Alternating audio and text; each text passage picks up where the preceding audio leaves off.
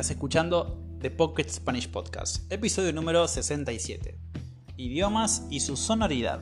¿Cómo imitarla? Muy buenas a todos y bienvenidos a un nuevo episodio. Como siempre, yo estoy muy feliz de volver a hablar con ustedes. Bueno, en realidad no es una conversación, sino que ustedes son los que me escuchan.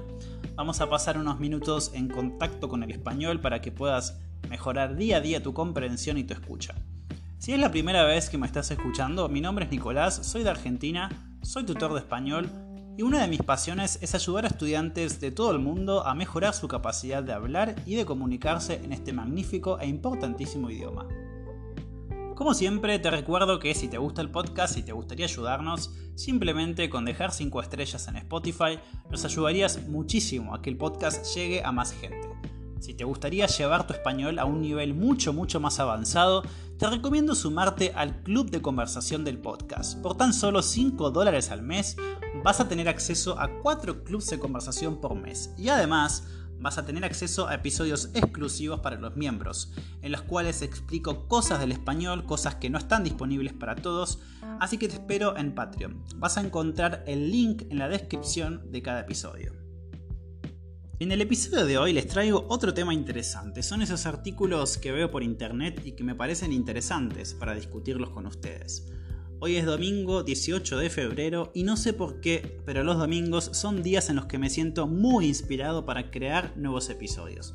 Especialmente hoy que está nublado. No sé por qué, pero tengo muchas ganas de hacer cosas. Generalmente mucha gente los domingos tiene mucha fiaca. ¿Saben lo que significa tener fiaca en Argentina?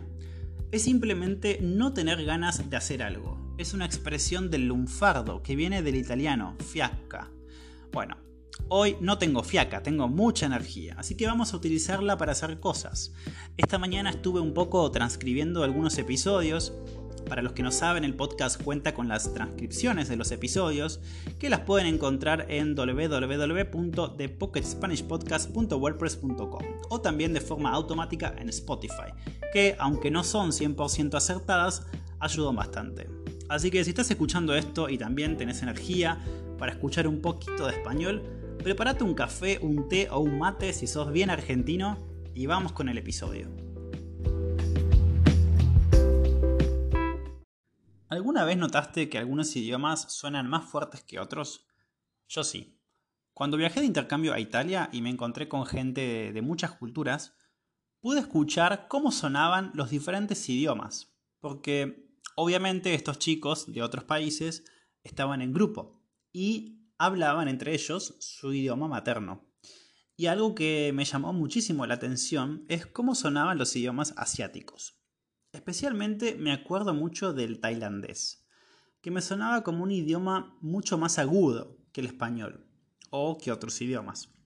Para los que no entienden de lo que estoy hablando, vamos a escuchar un poco de tailandés para que vean cómo suena.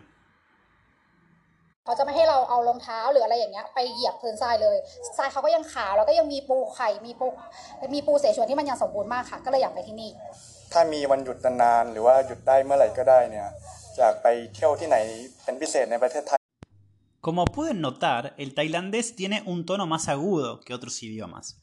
Para los que no entienden qué significa la palabra agudo, les dejo una definición. En el contexto de la música o el sonido, agudo se utiliza para describir sonidos o tonos que tienen una frecuencia alta, es decir, que son más elevados en comparación con otros sonidos. Quiero aclarar que con esto no quiero criticar ni estoy diciendo que esto es algo negativo del idioma. Simplemente es algo que me llamó la atención cuando lo escuché.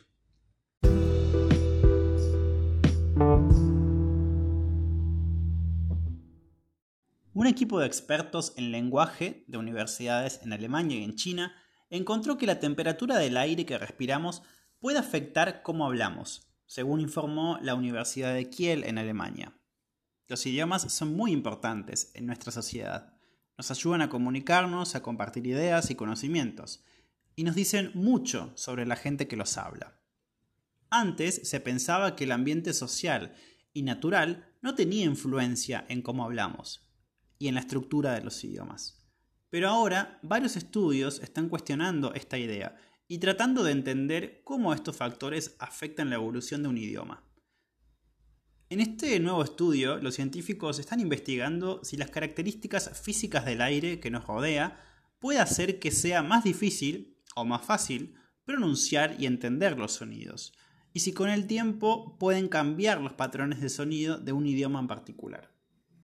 Un estudio publicado en la revista PNAS Nexus muestra que la temperatura del lugar donde se habla un idioma puede afectar la intensidad de ciertos sonidos al hablar, lo que se llama sonoridad. Para encontrar esta relación, los investigadores analizaron cómo la sonoridad de palabras simples en 5.293 idiomas, casi el 75% de todos los idiomas del mundo, estaba relacionada con la temperatura promedio de los lugares donde se hablan esos idiomas, utilizando datos recopilados entre 1982 y 2022. En climas más cálidos, es decir, climas donde hace más calor, o también podemos decir climas calurosos, los idiomas tienden a ser más ruidosos. Las personas de estos países tienden a hablar más fuerte, a hacer más ruido cuando hablan. Esto se debe a que cuando hablamos el sonido viaja a través del aire, en forma de ondas sonoras, y las propiedades físicas del aire, como la temperatura, pueden afectar cómo se producen y perciben los sonidos de una lengua. Según el lingüista, y perdonen por mi pronunciación alemana, porque yo no hablo alemán, pero creo que es Soren Wichmann, el aire frío tiende a ser seco, lo que hace más difícil producir sonidos que requieren la vibración de las cuerdas vocales, como los sonidos sonoros. Por otro lado, el aire caliente tiende a absorber la energía de los sonidos sordos, limitando su intensidad. En general, los idiomas hablados en lugares más cálidos tienden a ser más ruidosos, como dijimos antes, que los hablados en lugares más fríos. Bueno, esto es lo interesante del artículo, porque básicamente confirma la teoría o la sensación que tuve al momento de escuchar el idioma tailandés, ¿no? Si pensamos en Tailandia, obviamente pensamos en calor, pensamos en un idioma, perdón, en un idioma no, en un clima, en un clima cálido y caluroso. Esto se puede repetir también en otros idiomas, por ejemplo los países del Caribe o países como Italia también. El italiano, especialmente el, el, italiano del sur, también a mucha gente le suena ruidoso, como que los italianos tienden a hablar fuerte. ¿Qué les parece a ustedes esto? ¿Alguna vez les pareció que un idioma sonaba demasiado fuerte? Es decir, con una frecuencia muy alta. Pueden escribirme enviándome un mail a pocketspanishpodcast.com o también pueden responderme por Spotify.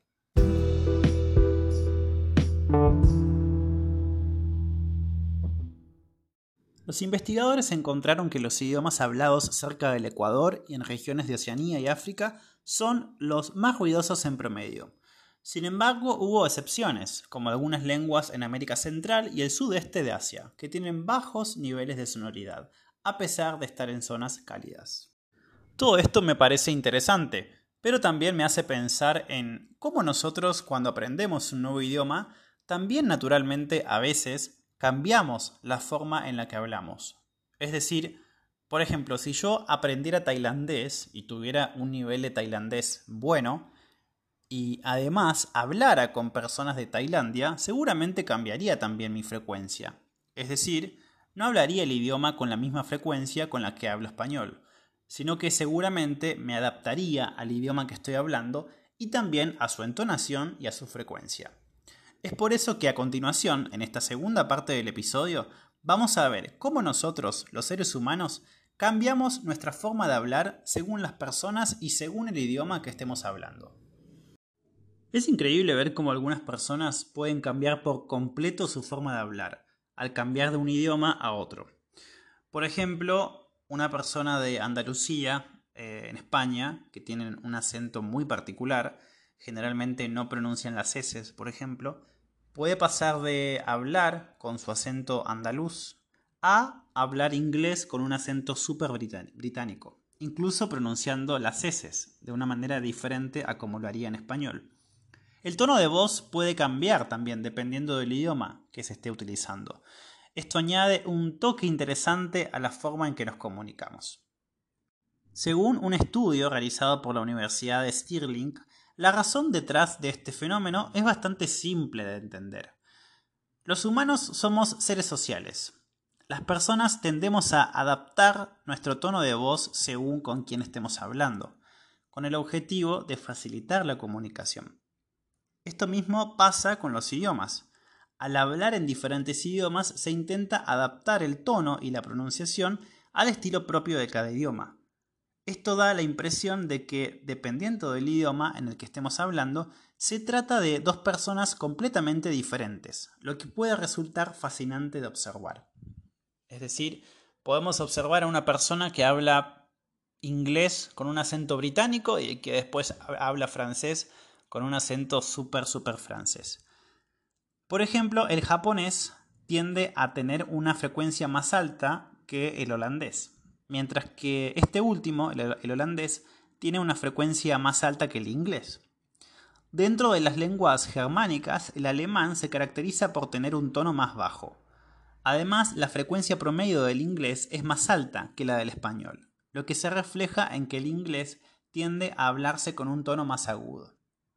Otra razón importante detrás de todo este cambio en la voz, en la entonación, al, hablar otro idioma, es el deseo de no parecer extranjero y que piensen que sos un nativo. A nadie le gusta que se note que no es nativo después de haber invertido tanto tiempo y esfuerzo en aprender un idioma. Siempre se busca sonar lo más natural posible para integrarse mejor y aparentar que se domina el idioma perfectamente. Esta estrategia también influye en el tono de voz que, utilizamos al hablar en otro idioma. Bueno, en esto me siento súper identificado. A mí me gusta mucho esto de intentar imitar el acento lo más que pueda. Y me encanta cuando la otra persona no se da cuenta que soy, soy digamos, un estudiante del idioma. Pero básicamente acá quiero hacer una aclaración porque este artículo habla de esto, esto de la perfección, ¿no? De que somos iguales que los nativos y que hablamos igual que los nativos. Y eso para mí es muy difícil de alcanzar. La perfección no existe. Nunca vamos a poder hablar perfectamente como un nativo, pero sí podemos tratar de imitarlo y tratar de hablar eh, básicamente casi como un nativo. ¿sí? Eh, quiero aclarar eso porque para mí la perfección no existe, pero sí podemos hacer un esfuerzo y poder eh, hablar básicamente casi como, como ellos. Vamos a ver ahora en esta última parte del episodio algunos consejos que les puedo dar en relación a cómo hacer para intentar imitar el acento o la entonación o la frecuencia, en este caso, de otro idioma. El primer consejo que tengo para decirles es muy simple y creo que se los digo siempre y es escuchar. Al escuchar podcasts o materiales en el idioma que estamos aprendiendo, adquirimos no solamente el vocabulario y las expresiones, sino también el ritmo y la entonación del idioma. También, como siempre digo, es importante comprender el mensaje que estamos escuchando, porque no sirve de nada escuchar algo que no entendemos, sino solamente son sonidos incomprensibles para nuestro cerebro. El segundo consejo que les traigo es que una vez que pasamos mucho tiempo escuchando, vamos a intentar identificar a las entonaciones y cómo suena el idioma. Porque no es lo mismo decir algo en francés con la entonación en español que decirlo con la entonación francesa. Para eso, primero tenemos que seguir el consejo número uno, que es escuchar. A continuación, para darles un ejemplo, les voy a mostrar cómo suena una simple palabra que se escribe básicamente casi igual entre el francés y el español pero que suenan totalmente diferente si nosotros hacemos o digamos tenemos en cuenta la entonación del idioma.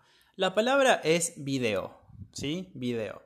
Es muy simple, es una palabra muy simple que se escribe básicamente, como dije antes, igual en los dos idiomas. Pero es una de las entonaciones que, eh, digamos, reconocí más fácilmente cuando empecé a escuchar francés, ¿sí? Porque primero, como dije antes, es importante escuchar y después, poco a poco, nuestro cerebro va eh, intentando reconocer esas entonaciones y esas pronunciaciones.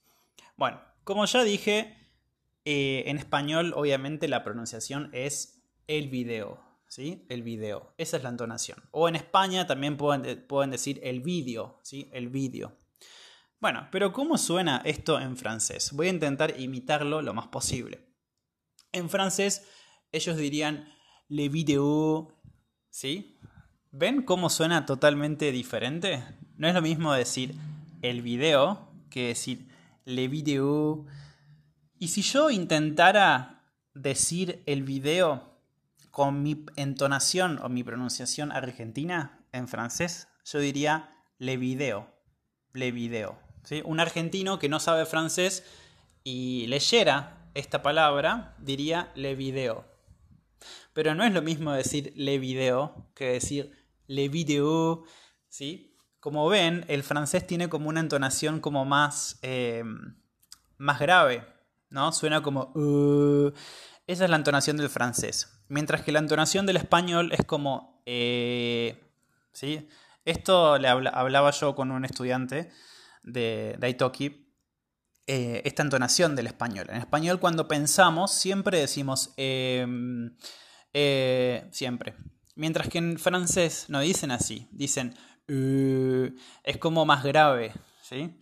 Eh, bueno, estas son las diferencias entre los idiomas y son las cosas que escuchando, ¿sí? Porque estas cosas se aprenden con los podcasts, estas cosas se aprenden escuchando. Es muy difícil aprenderlo en un curso de idioma, porque no podemos aprender algo que nunca escuchamos. Y esto yo también es, es gracioso, es divertido, no sé cómo decirlo, eh, es interesante porque también lo veo en estudiantes que hablan español, pero que son de Francia. Los franceses cuando hablan español y tienen ese acento francés, yo escucho, por ejemplo, que dicen, por ejemplo, tengo estudiantes de Francia que dicen, ah, la semana pasada, eh, el mes pasado, eh, en septiembre, en octubre, y cuando voy al cine, bueno, ven, esa, esa entonación que tienen hablan español, pero con ese acento, esa entonación francesa. Que en, español no, decimos septiembre, ¿sí? La palabra septiembre termina en la E, no hay muchas E, ¿sí? Pero en, francés, ¿sí? Se tiende como a alargar como la palabra hacia el final. Y, bueno, es algo, es algo que le expliqué una vez a una estudiante de, Francia y que ella no, se había dado, cuenta de eso. Em, bueno, eso es un, pequeño consejo. Son cosas, son como detalles que marcan la diferencia. Que si ustedes se dan cuenta de, que lo están haciendo, pueden, si quieren, porque no es obligación, no es obligación sonar como un nativo o como una persona que habla muy bien el idioma o que tiene un, acento muy bueno. Pero son cosas que podemos tener en cuenta, ¿no? Bueno, y el último consejo que les puedo dar, que en realidad son dos, uno es el shadowing, ¿sí? practicar shadowing. ¿sí? Eh, para los que no saben, el shadowing, bueno, yo hice un episodio sobre, sobre esto, así que lo pueden buscar. No me acuerdo el número del episodio, pero ahí expliqué cómo funciona esta técnica. Básicamente es eh, escuchar y repetir, ¿sí? como intentar imitar. Así que pueden hacer eso, eso es muy útil. Y también otra cosa que les recomiendo es eh, grabarse. ¿sí? Yo tengo, por ejemplo, un grupo de WhatsApp conmigo mismo, en, WhatsApp obviamente, y a veces, cuando, tengo ganas, porque a veces no tengo ganas, eh, a veces envío audios a este grupo intentando hablar un poco en los idiomas que, que, aprendo. Y bueno, obviamente esto te permite no solamente practicar, sino también escuchar tu voz, ¿sí? escucharte, porque es importante grabarte, o sea, hablar, y después escucharte, para ver cómo estás pronunciando, para ver cómo estás haciendo esa entonación. Y si sentís que no te sale, que, no, que todavía no podés, lo haces otra vez. Es, esto es práctica, es como, es como aprender a tocar un instrumento musical. Es totalmente práctica. Em, bueno, yo antes tocaba la guitarra y el piano, y bueno, básicamente es lo mismo, porque es práctica. Con la práctica vas a ir mejorando y vas a poder ir imitando eh, más y más esos sonidos. Bueno, llegamos al final del episodio, espero que les haya parecido interesante. Creo que con este episodio aprendieron muchas cosas. La primera es que hay muchos idiomas que suenan totalmente diferente según el clima, según la posición en este mundo en el que estemos. La segunda cosa, el hecho de cómo algunas personas cambian su tono, su entonación, eh, hablando otro idioma para intentar estar en contacto con la cultura y poder tener esa, esa relación con esas personas que estamos hablando. Y la tercera cosa, los consejos que les di. Así que bueno, espero que les haya parecido interesante y espero que tengan una buena, una buena semana, un buen fin de semana y que sigan aprendiendo español. Nos vemos. Chao, chao.